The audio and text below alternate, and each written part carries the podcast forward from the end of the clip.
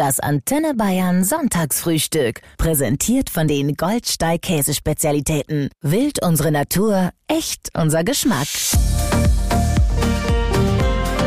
Das Antenne Bayern Sonntagsfrühstück. Der Podcast. Das ist der Sonntagvormittag auf Antenne Bayern. Herzlich willkommen zum Sonntagsfrühstück. Heute mit einem Gast, auf den ich mich, muss ich sagen, unheimlich freue, weil er gehört zu den zehn Menschen, würde ich mal sagen, die mich in den letzten Jahren und eigentlich in den letzten, oh, weiß ich, ich könnte die Zahlen gar nicht sagen, auf jeden Fall schon sehr, sehr lange mehr zum Lachen gebracht hat als viele, viele andere. Er ist ein absolutes Multitalent, eine neugierige Persönlichkeit. Und ich freue mich sehr auf die nächsten drei Stunden mit Michael Kessler. Guten Morgen. Einen wunderschönen guten Morgen. Jetzt sitze ich hier aber mit hochrotem Kopf, Kathi. so soll es sein. Äh, ne, es ist kein Honig um den Bart geschmiere, auch wenn Sonntagvormittag ist und es zum Frühstück passt. Ähm, ich muss sagen, über dich habe ich wirklich schon herzlich und sehr, sehr laut gelacht. Das freut mich. Vielen Dank. Wie sieht denn ein Sonntagvormittag kurz nach neun normalerweise aus bei Familie Kessler? Äh, da waren wir schon mit dem Hund draußen, da waren wir schon beim Bäcker und äh, Frühstücken. Croissant, oh, wow. Brötchen. Oh wow. Tasse Kaffee dann doch ganz gut, ne? Mhm. Zum Aufwachen. So sieht das eigentlich aus. Was habt ihr für einen Hund? Wir haben eine griechische Bracke. Also das mhm. ist kein, kein reinrassiger Hund, der kommt aus dem Tierschutz, der kommt aus Griechenland griechische Bracke. Ist mhm. ein griechischer Jagdhund eigentlich, aber wie gesagt, der kommt also von der Straße und ist äh, ein so ein schwarzbrauner, mittelgroßer. Mhm. Und das mit dem Jagen bei den Bracken ist ja so ein Thema. Erwischt die mal zwischendurch einen Maulwurf? Ganz falsches Thema, Kathi. Oh, ganz verstehe. falsch. Du, ich also, habe einen Husky, also ich kenne das Problem. oh, mit Huskys war ich mal unterwegs. Das war toll. Die, da habe ich ja mal so eine Expedition gemacht, da haben die mich wirklich gezogen auf dem Schlitten. Das war der absolute Hammer. Diese Hunde sind auch toll. Mhm.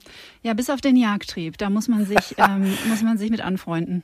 Ja, er war am Anfang auch immer eine halbe Stunde weg. Jetzt kommt er aber dann doch schneller wieder und hört ganz gut. Aber das musst du ganz hart trainieren mit den Jagdhunden. Und wenn ein Eichhörnchen kommt oder so, dann ist er natürlich weg. Mhm. Es ist eine spannende Zeit für dich, denn am kommenden Donnerstag, am 8.6., feiert Kohlraben Schwarz auf Paramount Plus Premiere. Ähm, und wer das nicht kennt, beziehungsweise die Fans von Hörbüchern und Hörspielen, die werden das garantiert kennen, jetzt endlich auch auf Streaming-Kanälen. Wie geht's denn dir damit? Was macht die Aufregung? Die Aufregung ist riesig, weil so viel Herzblut an der Serie hängt. Und wie du eingangs gesagt hast, du hast ja schon herzlich über mich gelacht. Jetzt darfst du dich ein bisschen äh, über mich äh, und mit mir gruseln, weil mhm. es ist ja eine Mischung. Es ist ein bisschen Mischung aus Mystery, aus Krimi, aus Horror, aber es gibt auch was zum Schmunzeln. Aber ähm, man sieht mich mal relativ ernst. Mhm. Von daher bin ich schon sehr gespannt, wie es, wie das den Leuten gefällt. Ähm, und wir sind wirklich aufgeregt, weil es äh, äh, einfach, ja, weil wir ein ganz tolles Ensemble sind, die das mit ganz viel Herzblut gemacht haben. Dabei habe ich gehört, dass du gar nicht so der Mystery-Typ Fan warst vorher, ne? Nee, überhaupt nicht. Also ich höre das nicht, ich gucke das eigentlich nicht, bin auch nicht so der Fantasy-Typ. Und die Geschichte war ganz lustig, weil ich bei Tommy Krabweis, dem Produzenten in Bayern war, und wir haben Bilbo und seine Bande aufgenommen mhm. als Hörspiel und sitzen abends bei Knödeln und einem Kaltgetränk im Biergarten und er sagt, Mensch, wir müssen noch mal was anderes machen, vielleicht so Krimi, Mystery. Und da habe ich ganz spontan aus so einer Laune heraus gesagt, wie wäre es denn, wenn so deutsche Märchen- und Sagengestalten im Hier und Jetzt wieder auftauchen würden und verwickelt wären in Kriminalfälle. Mhm. Fanden wir beide so erstmal ganz spannend.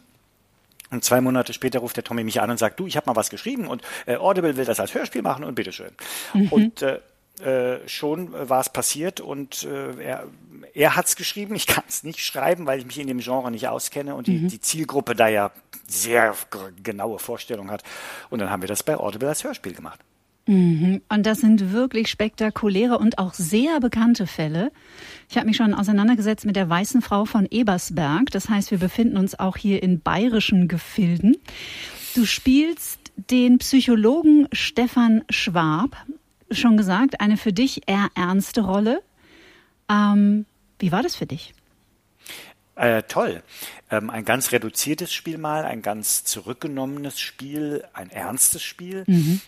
Die Leute denken ja immer, ich bin nur Komiker, aber ich bin natürlich eigentlich ursprünglich ein ganz klassisch ausgebildeter Schauspieler, komme ja vom Theater und war, war da auch lange und von daher zählt es eigentlich auch zu meinen Aufgaben, mal ernst zu spielen, auch wenn ich viel Quatsch gemacht habe. Äh, macht mir das natürlich auch Spaß, mal so zu spielen. Und ähm, wie gesagt, es ist ein tolles Ensemble, ein tolles Zusammenspiel. Wir haben das Ensemble übernommen vom Hörspiel für die Serie und ähm, waren sehr froh, dass wir das Audible war ja der Auftraggeber für das Hörspiel. Prime wollte es da nicht machen. Dann haben wir es also rübergeschoben zu Paramount Plus, einem mhm. neuen Streamer, mhm. ähm, weil wir die Rechte dafür hatten und die haben gesagt, Mensch, toll, das passt total in unsere, in unser Programm, das machen wir. Mhm. Und ich habe auch das Gefühl, das ist gerade momentan total die Zeit dafür. Die Menschen lieben mhm. Mystery. Also Dark zum Beispiel war ja auch eine, obwohl es keiner verstanden hat. Also ich habe es auf keinen Fall ja. verstanden. Ähm, aber trotzdem natürlich eine riesen Kassenschlager kann man nicht mehr sagen irgendwie, weil es nicht im Kino läuft, sondern auf Streaming-Kanälen. Also insofern kann ich mir vorstellen, dass das äh, sehr viel Anklang findet. Ja, es, ich glaube, das, das Spannende bei uns ist, dass, also musst du dir nur mal so vorstellen, du alle, wir alle kennen diese Märchen, zum Beispiel den Rattenfänger von Hameln. Und jetzt mhm. stell dir vor, also es verschwinden in einer Stadt, nämlich in Hameln plötzlich wieder Kinder. Mhm. und äh, die Polizei beginnt zu ermitteln. Und äh, das ist natürlich ein sehr sensibles Thema. Und die Polizei ermittelt klassisch. Und ich hier als äh, Polizeipsychologe ermittelt zusammen mit meiner etwas esoterischen Ex-Frau und einem Pfarrer interessanterweise ähm, der sich da sehr gut auskennt in dieser Mythenwelt, äh, in eben eine andere Richtung. Wir, wir merken plötzlich, es gibt da Parallelen und ich glaube, das macht auch die Serie aus, dass wir alle diese Figuren kennen und dadurch wird es unheimlicher, weil wir natürlich alle sagen, Mensch, ja, vielleicht gab es ja den Rattenfänger von Hameln doch damals und so. Wir mhm. sind uns ja nie sicher bei diesen Mythen und sagen, was stimmt, was stimmt nicht und dadurch wird es so unheimlich. Das wäre meine nächste Frage gewesen. Glaubst du, dass in jeder in jeder noch so gruseligen Sage ein Kern Wahrheit verborgen ist? Also man sagt ja zum Beispiel, Sprichwörter sind Wahrwörter. Ne? Mhm. Das ist ja auch was ganz althergebrachtes. Ähm, und ich glaube schon, dass in der, in der ganzen Mythen- und Sagenwelt auch, es stecken mit Sicherheit natürlich Botschaften drin. Also es ist natürlich auch die, die schwarze Pädagogik äh, findet dort mhm. statt. Man hat vieles sich ausgedacht, um Kinder einzuschüchtern. Ne? Also auch Struffelpeter und so weiter und so fort, dass Kinder äh, funktionieren und wenn sie das nicht tun, dann werden sie bestraft oder geholt, dann kommt irgendeine böse Figur. Äh, das war natürlich so ein Erziehungsmittel, glaube ich. Mhm. Und ich glaube, heute werden viele Märchen ja auch nicht mehr vorgelesen, weil sie so brutal sind. Aber ja, also Rattenfänger von Hameln, wer weiß, ob da nicht der irgendwas mal gelaufen ist in der Richtung damals in Hameln. Wissen wir es? Mhm. Nein. Mhm. Weil du ihn angesprochen hast, Struwelpeter eigentlich heute undenkbar im Jahr 2023. Ich frage mich manchmal, ob das nicht doch irgendwie auch Schäden in uns hinterlassen hat. Wir sind nicht ganz ein Jahrgang, aber doch auf jeden Fall eine Generation. Und wenn man sich das so heute anschaut, diese Märchen von damals, auch Pauline war allein zu Hause, die Eltern waren beide aus, wo die dann das Haus abfackelt, das kann sie heute kein Kind mehr vorlesen. Nein, und, und die Hexen, die in irgendwelchen Ofen brutzeln oder bei, bei von einem der Auszug das Fürchten zu lernen, also da, da werden die ja dann irgendwie geköpft und kegeln mit den Köpfen und so weiter. Also oh, mhm. muss man, glaube ich, heute auch nicht mehr unbedingt vorlesen. Mhm. Nee, also, dass die Welt Fall. gut und böse ist, ne, das, das, das müssen natürlich Kinder auch lernen und dass es nicht nur nette Menschen gibt, leider auch äh, einige böse, das muss man lernen, aber vielleicht auf eine andere Art und Weise. Ja, dann lieber Ariel die Meerjungfrau oder ja. was Netteres. Kohlrabenschwarz am Donnerstag also Premiere auf Paramount Plus. Bist du denn jemand, der sich privat auch gern gruselt oder hast du Stephen King gelesen? Äh, Stephen King habe ich nie gelesen. Ich bin aber auch nicht der große Leser. Ich gucke gern. Ich habe Stephen mhm. King natürlich Filme gesehen. Ich gucke jetzt nicht viel Horror oder Grusel, aber zum Beispiel als Kind, äh, also auf der Kirmes, also mich hast du immer gefunden, entweder beim Autoscooter mhm. oder in der Geisterbahn. Mhm. Wobei das natürlich nicht echtes, richtiges Gruseln ist. Es ist natürlich auch lustig, durch die Geisterbahn zu fahren. Aber ähm, es ist, mh, mm, ich hatte als Kind immer Angst vor Dunkelheit mhm. und so. Das mochte ich also nicht. Also ah, auch so allein im Wald nachts, uh, nee. Allein zu Hause sein, das waren nicht so meine Themen. Also es wurde jetzt in meiner Erziehung nicht mit dem schwarzen Mann, äh, dem bösen schwarzen Mann äh, irgendwie gearbeitet und trotzdem hatte ich als Kind so eine Vorstellung, wenn ich alleine zu Hause bin, dass da vielleicht einer klingelt und rein will und so. Mhm. Also ich glaube, das kennen wir alle so ein bisschen, ne? dass man schon so Momente hat, wo man sich äh, gruselt oder Angst hat.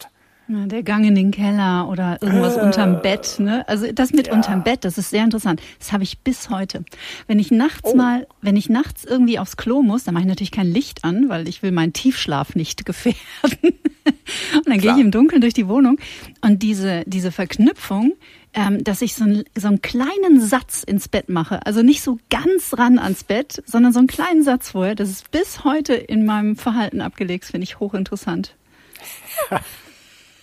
Das Gehirn ist einfach so krass. Ja. Ne? Gab es denn bei den sechs Geschichten, also die Hörspiel-Aufarbeitung ähm, von Kohlraben Schwarz hat mittlerweile drei Staffeln, glaube ich, ne? Zwei. Zur dritten sind wir noch nicht gekommen vor lauter, vor lauter TV-Serie oder Streaming-Serie.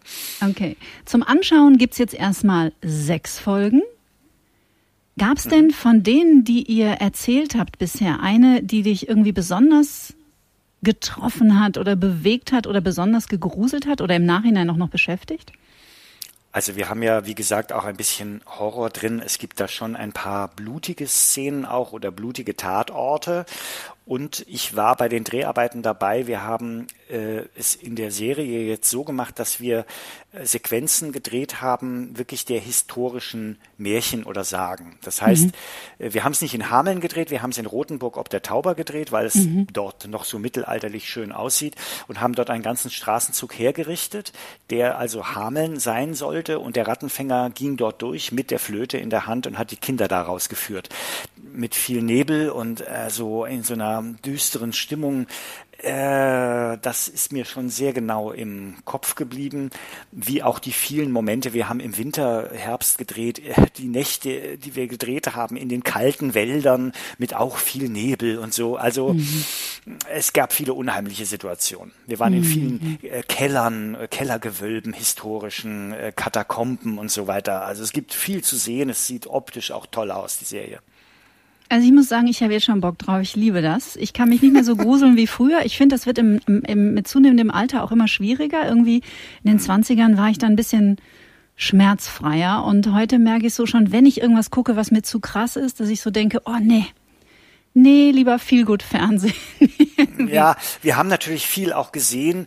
Äh, unsere reale Welt ist ja leider auch an vielen Stellen sehr, sehr gruselig und von daher, klar, kann ich auch verstehen, wenn jemand sagt, er möchte was Leichtes haben. Das, das Schöne ist bei uns, es ist also nicht zu viel Horror, es ist auch nicht zu viel Mystery. Wir, mhm. wir sind jetzt auch nicht ganz so abgedreht wie Dark oder äh, diese andere Serie, wie hieß die jetzt, die auf dem Schiff spielte, äh, 1890 oder so ähnlich. Ach so, also, wo ja, man, ich weiß. wo man mhm. gar nichts mehr verstand, wo man so gar nicht weiß, äh, was ist jetzt eigentlich hier mhm. los, äh, mhm. sechs Folgen lang. Das machen wir nicht. Also wir, wir lösen diese Fälle auch teilweise, aber das große Ganze wird natürlich in der ersten Staffel noch nicht gelöst oder aufgeklärt. Mhm. Du bist auch als Sprecher natürlich sehr viel im Einsatz. Also machst auch Hörspiele wie eben jetzt auch Kohl Rabenschwarz. Hat man als Sprecher dann noch mehr Freiheiten als vor der Kamera oder darfst du dich auf beiden Kanälen austoben? Man muss beim Sprechen äh, ein bisschen mehr machen, mehr erklären, mehr mhm. den Zuschauer führen, weil man eben nicht die visuelle Ebene hat. Das ist beim Drehen dann äh, wieder reduzierter.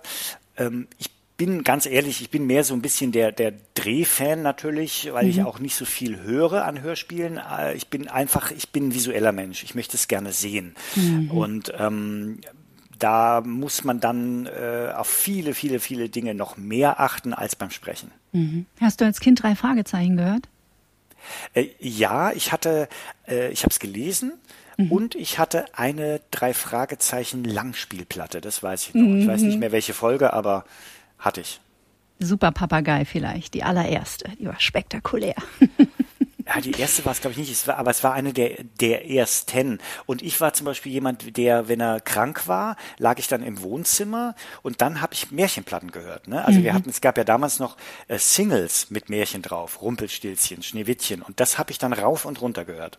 Mhm. Michael Kessler, mein Gast heute Vormittag im Antenne Bayern Sonntagsfrühstück. In der Vorbereitung auf unser Gespräch habe ich als erstes über dich im Internet, das ja bekanntlich immer die Wahrheit sagt, als erstes gelesen, Michael Kessler ähm, hält sein Privatleben, also Persönliches aus der Öffentlichkeit fern, was ich sehr gut nachvollziehen kann.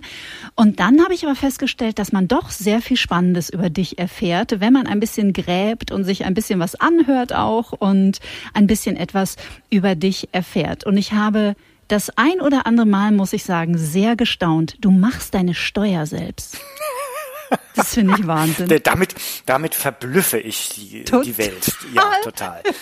Ja, also ich bin ein Mensch, der ungerne delegiert. Ich bin ein Mensch, der gerne Dinge selber also zumindest auch versteht, nachvollziehen kann. Mhm. Und ich habe das dann irgendwann mal zum Anlass genommen. Mein Vater hat das übrigens auch immer so gemacht, ähm, sich das drauf zu schaffen. Also zu sagen, also ich möchte jetzt einmal verstehen, wie das geht. Und wenn man sich dann drauf schafft, und das geht ja heute mit Computerprogrammen, die helfen einem ja ordentlich dabei, das zu tun, dann äh, war es irgendwann im Kopf drin und dann ist es ja im Grunde genommen jedes Jahr dasselbe, was man dann macht. Mhm. Und äh, ja, ich wurschtel mich dadurch. Das ist lustigerweise manchmal wie so ein Ausgleich zu der zu der ja sehr verrückten Arbeit vielleicht diese eher biedere Büroarbeit, ne, wenn man mhm. dann am mhm. Schreibtisch sitzt und die Zahlen ordnet. Mhm, er ist eher ein engeres Korsett, aber das natürlich auch viel Struktur gibt und braucht. Mhm. Struktur etwas, bin, das dir auch wichtig Struktur, ist? Struktur ist mir wichtig, Ordnung ist mir wichtig. Also mhm. das habe ich auch von meinem Vater. Der, ich bin kein Mensch, der gerne lange sucht. Oh Gott, wo habe ich das denn? Wo ist das denn? Und dann irgendwie halbe Stunde da durch irgendwelche Schränke sich wühlt. Ich weiß, wo die Dinge sind. Ich bin organisiert und strukturiert. Das ist aber, glaube ich, äh, ganz gut auch in meinem Beruf, weil der ist so durcheinander, mein Beruf. Und heute hier und morgen dort. Und äh, mhm. dann ändert sich was, dann muss ich schnell was umwerfen, dann ist, wird was abgesagt, dann kommt was ganz schnell dazu. Ich muss ja sehr, sehr schnell und flexibel reagieren können. Und deswegen ist wahrscheinlich das so bei mir zu Hause relativ strukturiert. Mhm. Also es gab einiges Tolles zu entdecken. Ebenfalls gestaunt habe ich. Man denkt immer, ich meine, du gehörst zu sicherlich den mit Abstand bekanntesten und erfolgreichsten Komikern und Schauspielern. Ähm, Parodikern, gibt es das Wort? Was ist denn eigentlich das Substantiv zu parodieren? Parodie? Gibt es auch jemanden, der Parodien macht? Genau, aber wie nennt man den, der, der Parodist. das macht? Der Parodist. Du bist auch ein, einer der bekanntesten deutschen Parodisten. Aber du hast ein Auto, das 15 Jahre alt ist. Oh, da bist du nicht mehr auf dem neuesten Stand. Es gibt ein neues Auto. Es gibt ein neues Auto, ja, seit einem Jahr, denn der 15-Jährige, der wäre mit Sicherheit noch gefahren. Ich bin jemand, der, der versucht, äh, schon nachhaltig und bewusst äh, zu konsumieren und zu leben. Also mhm. das Auto wäre noch gefahren, aber ähm, wir haben es getauscht gegen einen äh, Stromer. Also wir fahren mhm. jetzt mit Strom und machen auch Strom selber auf dem Dach. Und das war in dem Zuge dann haben wir gesagt, jetzt die Weichen stellen für die Zukunft, was tun. Wir müssen alle was tun und deswegen ist der 15-Jährige nicht mehr da. Siehst du, da war ich nicht auf dem aktuellsten Stand, weil da habe ich das Gespräch, äh, das sehr launige zwischen dir und Barbara Schöneberger angehört.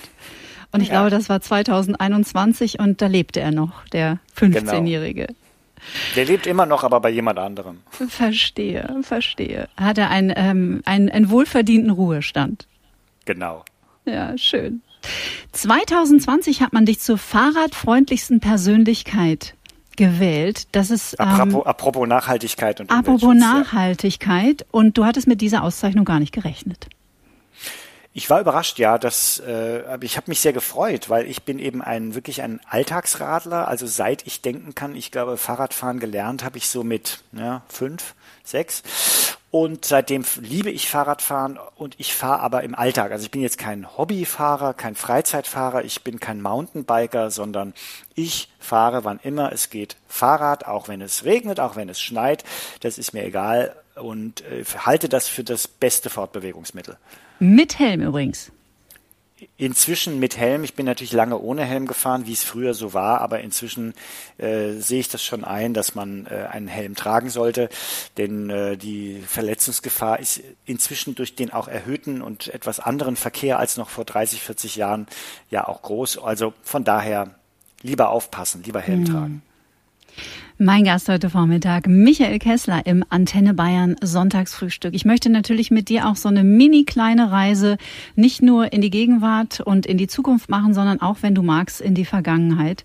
Mhm. Ich musste sehr schmunzeln, als ich von dir die Geschichte hörte, dass dein Talent, andere Menschen zu parodieren, in andere Menschen hineinzuschlüpfen, eigentlich eine zufällige Entdeckung war. Man legt sich ja immer so im Vorfeld schon so eine Geschichte zurecht und dann hatte ich so Bilder, wie der kleine Michael schon mit zwölf Jahren zu Hause bei Familienfesten irgendwelche berühmten Menschen nachgemacht hat. Aber so war es gar nicht, sondern dass du dieses Talent in dir entdeckt hast, war im Grunde genommen ein bisschen der Situation geschuldet. Magst du uns noch mal mitnehmen in diese Zeit? Also der, der klassische Schauspieler sagt ja gerne, er wollte schon äh, mit drei Schauspieler genau. werden. am besten noch im Bauch der Mutter wollte er schon Schauspieler werden. Äh, das war bei mir nicht so. Ich wusste gar nichts von meinem Talent und habe das erst über die Theater AG und meine Deutschlehrerin, die Frau Haus, damals herausgefunden, die gesagt hat, komm doch mal. Und da merkte ich erst mal, dass ich überhaupt auf so einer Bühne stehen kann, mhm. stehen will und am Ende sogar stehen muss. Äh, das hätte ich ohne sie, glaube ich, gar nicht rausgefunden. Das Parodieren kam später durch eine, ein Casting, im Grunde genommen. Ich war bei einem Casting für eine Sitcom und da war der Regisseur von Switch. Und der hat damals gesagt, den Kessler laden wir mal ein, weil wir wollen das Ensemble von Switch vergrößern. Und da bekam ich dann die Aufgabe für ein Casting, also schafft ihr mal so ein paar bekannte Leute drauf und ich so, um Gottes Willen. Habe ich nie gemacht eben weil ich eben nicht in der Klasse der war, der die Lehrer nachgemacht hat oder so, das habe ich nie gemacht. Also, okay, ich versuch's und äh, das ich glaube, ich habe eine Stunde lang Casting gemacht und am Ende hieß es super, äh, wir nehmen dich. Mhm. Und der erste Drehtag war Peter Klöppel, das weiß ich noch heute. Peter mhm. Klöppel mit RTL aktuell und ich dachte nur so, um Gottes Willen, wie soll ich denn jetzt Peter Klöppel parodieren? Das ist ein ganz äh, sachlicher, biederer Nachrichtensprecher und so und, und hatte die Hosen wirklich gestrichen voll. Hab's dann aber irgendwie geschafft, hab's gemacht und es wurde mein Steckenpferd, wie auch später Improvisation bei Schillerstraße, habe ich nie gewusst, ob ich das kann. Ich bin halt immer reingegangen, habe gesagt, ich finde das tolle, ein tolles Format, ich, ich will es ausprobieren, immer mit dem Mut auch zu scheitern, aber es hat funktioniert und dann habe ich es gemacht. Mhm. Braucht es ähm, übermäßig viel Empathie, um in andere Menschen zu schlüpfen? Es braucht erstmal eine große Beobachtungsgabe, eine große Neugier. Äh, wir studieren ja diese Menschen von äh, A bis Z und gucken sie uns genau an. Wir, wir denken über die nach und äh, schreiben uns unheimlich viel auf. Wir recherchieren über die und dann beginnt diese Erarbeitung der Figuren. Die dauert auch noch mal lange. Das muss man irgendwie so ja so reinkriegen. Ne? Und eine Empathie gehört sicherlich auch dazu, aber erstmal eine sehr genaue Beobachtungsgabe. Ne? Also mhm. genau achten auf Gestik, Mimik, äh, Dialekte, Sprachfehler, was ist das für eine Persönlichkeit, wo kommt er her und so weiter und so fort. Mhm. Braucht es Sympathie? Nein, das braucht es. Aber man, also kann, man kann richtig kann auch, auch in jemanden schlüpfen, den man eigentlich blöd findet. Ja, natürlich. Also wir haben ja das bei Switch äh, ausgiebigst getan. Wir haben ja, mhm. es war ja im Grunde genommen ein satirisches äh, Format, was das deutsche Fernsehen hochgenommen hat. Und wir hatten also äh, ganz viele auf der Liste, wo wir gesagt haben, die, da müssen wir mal ran, da die müssen wir mal verdient. was machen. Die haben es verdient. Die machen so ein Fernsehen, wo wir vielleicht sagen, ach, das könnte auch anders oder besser sein. Mhm. Und da, da muss man den Menschen nicht mögen. Nein, es ist eher schwierig dann, wenn man wenn es ein großer Sympathieträger ist oder man ein Fan ist. Aber das war ja bei den wenigsten dann der Fall bei Switch. Mhm. Okay. Bist du äh, jemandem begegnet mal danach, äh, der ja, dich irgendwie konfrontiert hat und gesagt hat, also Herr Kessler fand ich nicht so witzig? Nee, das machen die eigentlich meistens nicht, weil sie natürlich gute Miene zum bösen Spiel machen und nicht der Spielverderber sein möchten. Was die Menschen jetzt zu Hause wirklich denken in ihrem Kämmerlein über uns oder über ihre Parodie, das wissen wir natürlich nicht. Erstmal so äh, sagten viele, sie fühlten sich geehrt, mhm, mhm. davor zu kommen und so weiter. Es ist natürlich auch immer so ein bisschen PR, auch manchmal vielleicht nicht so gute PR, aber sie finden halt statt und das fanden sie dann immer ganz toll. Aber was sie wirklich denken, wissen wir nicht. Mhm. Ein Format, das mir ähm, mit wirklich am am nähesten gegangen ist. Und ich bin sicher, da war ich nicht die Einzige, weil ich erinnere mich noch sehr gut an die Folge äh, mit Michael Mittermeier, als du praktisch in Echtzeit in die Rollen, in die Charaktere deiner eigentlich Interviewpartner geschlüpft bist bei Michael Kessler ist. Und heute im Jahr 23 finde ich es eigentlich so schade, weil dieses Format und auch das Ganze, die Tiefe, die dieses Format hatte, 24 Folgen habt ihr gemacht. Es sind, glaube ich, aktuell noch keine neuen ähm, äh, geplant. Ich habe das damals gar nicht so richtig erfasst, was das eigentlich bedeutet hat, dieses Format. Was, was hat es dir bedeutet? Ist ein Format ja, was ursprünglich aus Israel kommt, mhm. dort nur pilotiert wurde. Also die haben nur so eine Viertelstunde Pilot gemacht und wir haben das, eine Produktionsfirma in Deutschland hat das gesehen und äh, sprach mich an, hat mir das gezeigt und ich habe sofort gesagt, das ist ja der Hammer. Ja, das ist ja krass. eine tolle Idee. Also mhm. der, der Moderator oder der Journalist, war dort ein Journalist in Israel, ähm, interviewt die Person, auch ihren Umkreis, ihr Umfeld, Familie, Freunde, nähert sich der Person und am Ende Ende sitz, sitze ich dem Michael Mittermeier als Michael Mittermeier, also geschminkt und so weiter und angezogen, exakt so gegenüber und er darf sich also mich, mhm. befragen und ich antworte als Mittermeier.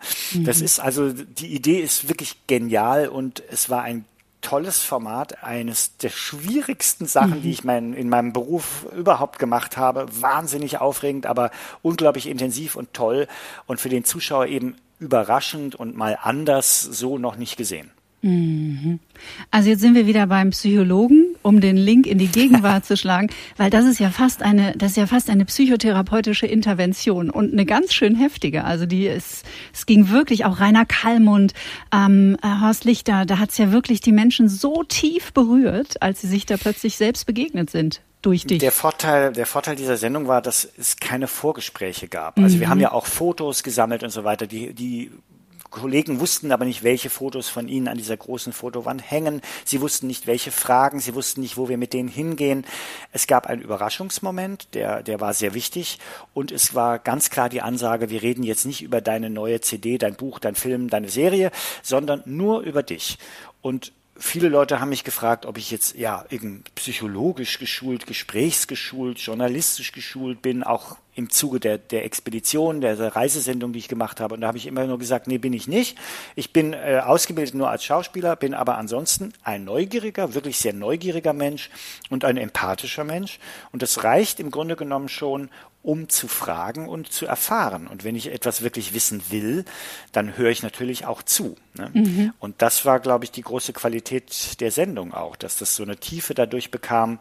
Es wurde über vieles intensiv geredet, äh, mhm. Themen, die man vielleicht so nicht sonst so bespricht.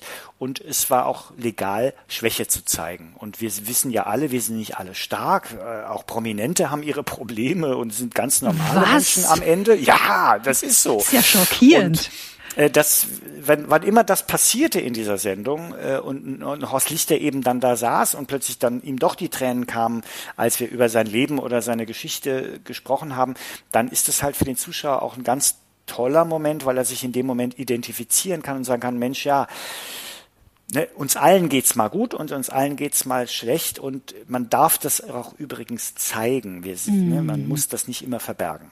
Mhm. Es ist fast wie so eine Mini-Familienaufstellung, ne? gewesen, mhm. ehrlich gesagt. Streng Und ich habe das damals alles mir selber, also auch, ich habe mir diese Fragen selber ausgedacht. Ich habe überlegt, ich habe mir die Menschen angeguckt. Ich habe so überlegt, ja, was ist jetzt sein Thema oder was könnte sein Thema sein? Und habe immer in diese Richtung dann vorgearbeitet. Mhm. Schön. Weißt du, ob es das noch zu sehen gibt in der Mediathek? Ah, diese Mediatheken. Ja, ja, diese Regelungen der Mediatheken, das werden wir nie verstehen. Also, sobald es wieder mal ausgestrahlt werden würde im linearen Fernsehprogramm, wäre es auch wieder in der Mediathek. Dadurch, dass es im Moment nicht wiederholt wird im Fernsehen, ist es nicht in der Mediathek. So schade. Vielleicht. Ja, sehr schade. Es wird Zeit, dass dort mal die Regeln geändert werden in den Mediatheken. Mhm. Apropos lineares Fernsehen. Ich glaube, niemand, also weder auf deiner Seite, auch als äh, Fernsehmacher und Teil der Industrie, weder jemand wie ich auf der anderen Seite, der äh, Konsument ist, hätte sich vor zehn Jahren ausmalen können, welche Entwicklung das Fernsehen, das Kino, die ganze Unterhaltungsbranche nehmen würde. Streaming-Dienste haben den, ähm, den Fernsehsendern längst den Rang abgelaufen. Bist du jemand, der noch Fernsehen schaut oder schaust du auch alles on demand praktisch, wenn es dir in den Alltag passt? Nein, ich schaue auch noch Linearfernsehen. Es gibt schon noch die Momente am Abend, dass ich einschalte und seppe. Das mache ich äh, ab und zu oder dass ich die Tagesschau gucke oder sowas um acht. Ähm, je nachdem, wie ich unterwegs bin oder wie ich zu Hause bin, also das lineare Fernsehen findet auch noch statt und wir müssen ja jetzt nicht so tun, als ob Streaming nicht auch, also es ist ja auch Fernsehen. Ja. Und ähm, äh, klar, ich kann es jetzt gucken, wann ich will und ich kann es jetzt auch in der Bahn gucken oder im Flieger. Das ist natürlich für viele Menschen ein Vorteil dann, ne? ähm, aber ich glaube, dass noch viele auch am Abend das einschalten, sei es jetzt den Fernseher oder den Streamer. Mhm. Hat denn diese Entwicklung deiner Branche eher geschadet oder durchaus auch was getan für deinen Beruf? Konkurrenz belebt immer das Geschäft. Mhm. Also es, es waren jetzt die letzten Jahre, ja, muss man sagen, durch die Streamingdienste war es ein bisschen Goldgräberstimmung. Es wurde so viel produziert wie lange nicht mehr. Mhm.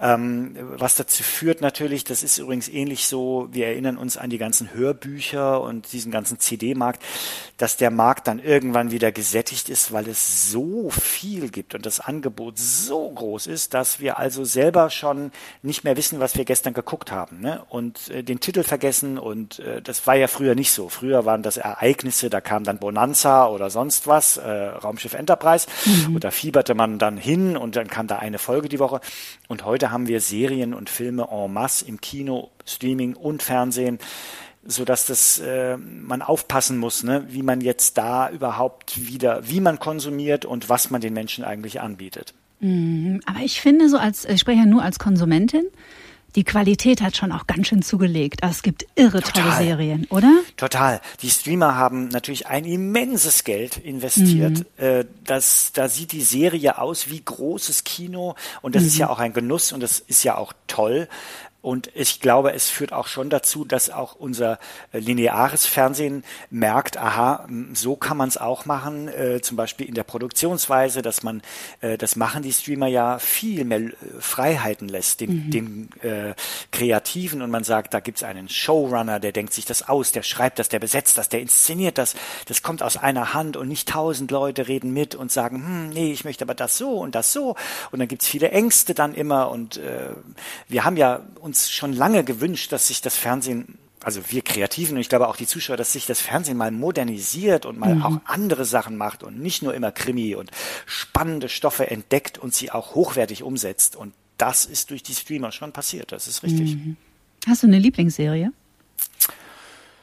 Uh, ich bin großer The Crown-Fan. Mhm. Fand ich eine zum Beispiel ganz hervorragend gemachte TV-Serie. Jetzt gerade habe ich geguckt äh, Beef auch total abgefahren. Mhm. Also ein, eine amerikanische Serie, die aber nur mit Südkoreanern besetzt ist. Spielt, ich glaube, in LA oder, oder und ähm, ganz, ganz schräg. Ich werde gern überrascht.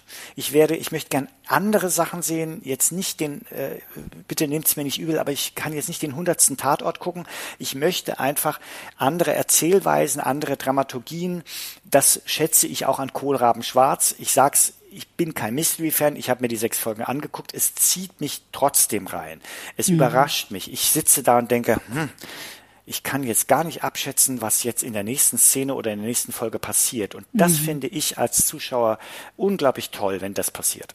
Mhm. Kann ich total unterschreiben, geht mir ganz genauso und ich glaube wahrscheinlich jedem, der uns jetzt in diesem Moment zuhört, auch. Also Premiere jetzt am kommenden Donnerstag, am 8. Juni. Genau, 8.6. ist Premiere. Es sind übrigens alle Folgen gleich verfügbar. Das machen ja lustigerweise die Streamer inzwischen jetzt auch wieder so, dass sie sagen, pro Woche nur eine Folge. Nein, also äh, man kann sich gerne zum Beispiel ein Probeabo auch mal holen bei Paramount Plus und reinschauen und kann sich alle Folgen bingen. Also das mache ich ja auch noch. Machst du das das auch gerne. auf jeden Fall. Ich habe jetzt, ich habe jetzt auf Netflix eine Serie entdeckt von 2018, Killing Eve. Kennst du die zufällig? Oh, nee, die kenne ich nicht. Oh, die ist, oh, die ist gut. gut. Die ist gut. Und ja, und wenn ich, ähm, ich weiß nicht, ob du das kennst, wenn man eine neue Serie entdeckt, die einen total catcht und dann feststellt, oh, davon gibt's vier Staffeln. Die muss ich alle gucken. Ich, An einem Wochenende. ich hatte jetzt mehrere lange Zugfahrten und das ist natürlich mega, ne? Dann lädst du dir alles auf, aufs iPad runter und dann, dann binge ich auch. Also bingen finde ich schon auch toll. Ja, also wenn man, sagen. wenn man das, ich finde das auch toll. Ich weiß noch, ich war völlig verrückt mit 24.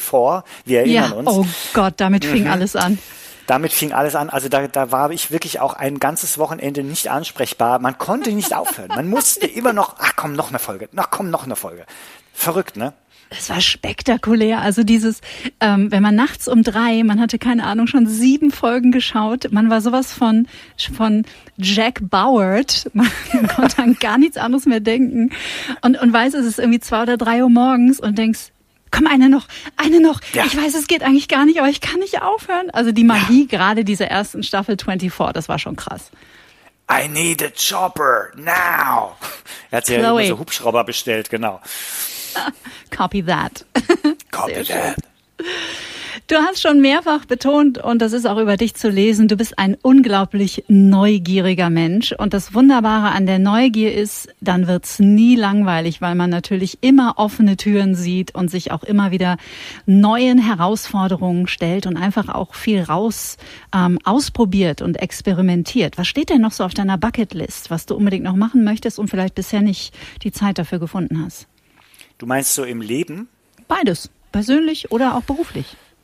Äh, Hamlet also spielen also, oder so. Ja, ja, das geht, jetzt sind wir wieder beim klassischen Schauspieler, ne, der mit drei äh, Schauspieler werden wollte und jetzt natürlich auch sagen würde, ich würde wahnsinnig gerne nochmal den Hamlet geben, wie wir so sagen. geben, genau. Oder, oder, oder in nach Hollywood. Ich hatte sowas nie. Ich wollte nie den Hamlet jetzt zwingend spielen und habe immer geguckt, was kommt. Da ist wieder mhm. die Offenheit oder mhm. die Neugier und auch das Lebensprinzip, dass ich sage, ähm, was da kommt, das soll dann so sein, was nicht kommt, soll nicht sein. Ich kann Wünsche aussenden. Ich glaube auch, dass man das kann, so, äh, keine Ahnung, man sagt ja so ans Universum oder so. Also, dass man sich was sehr wünscht, das kann dann schon mal irgendwann passieren mhm. und eintreten.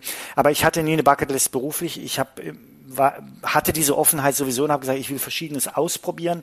Und das war dann auch so oder ist noch so.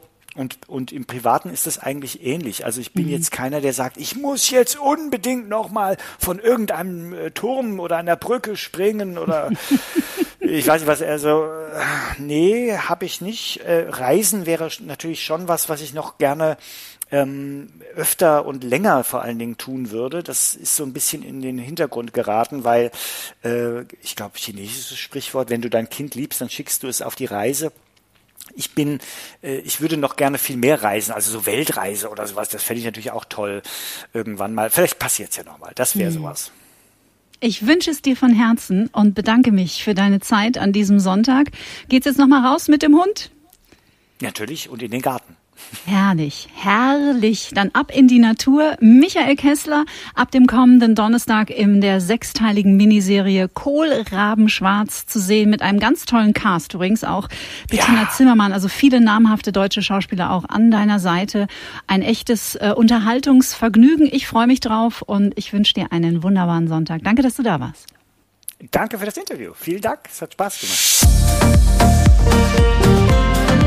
Das Antenne Bayern Sonntagsfrühstück. Der Podcast. Jede Woche neu. Jetzt abonnieren oder folgen für mehr spannende Gäste und entspannte Gespräche.